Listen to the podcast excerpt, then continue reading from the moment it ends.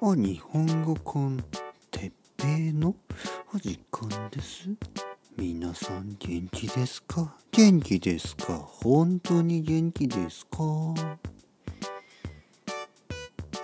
今日は疲れている時について。はい皆さん元気ですか？日本語コンテッペイの時間です。あの僕は実はちょっと今疲れてますね。どう思いますか？皆さん。僕が疲れている。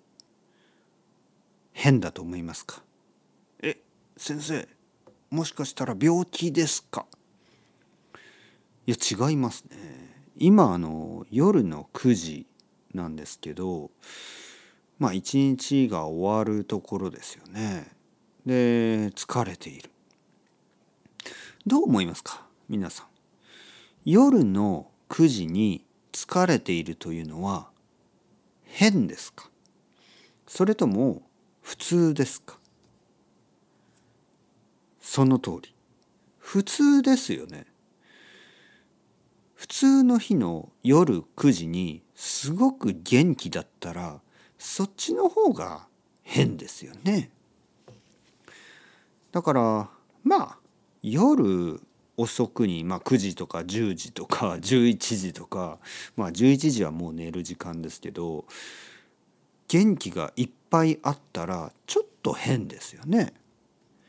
もし夜11時に元気がいっぱいあったら多分その人は夜遅くにコーヒーを飲みすぎたエナジードリンクを飲みすぎたもしくは朝遅く起きたもしくは昼寝をした。もしくは何か悪い薬を使っている。わからない。何でしょう。とにかく。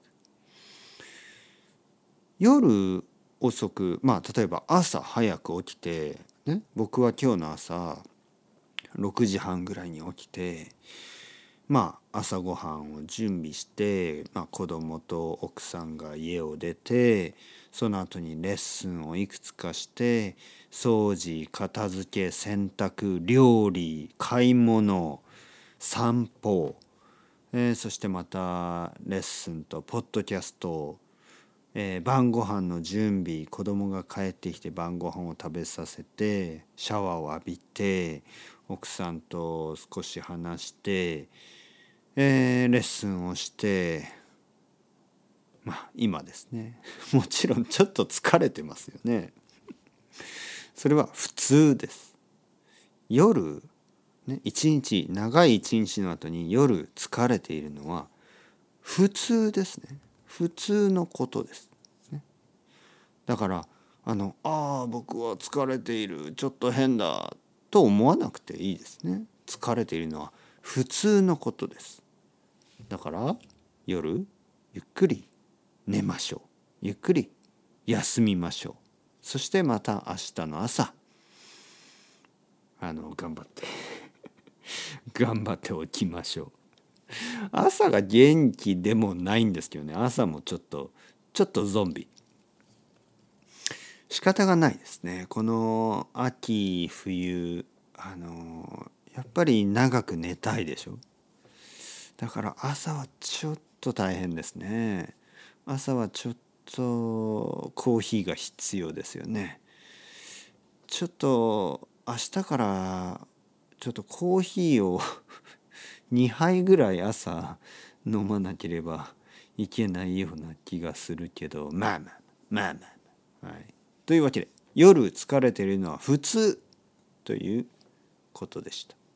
皆さんもゆっくり休んでください。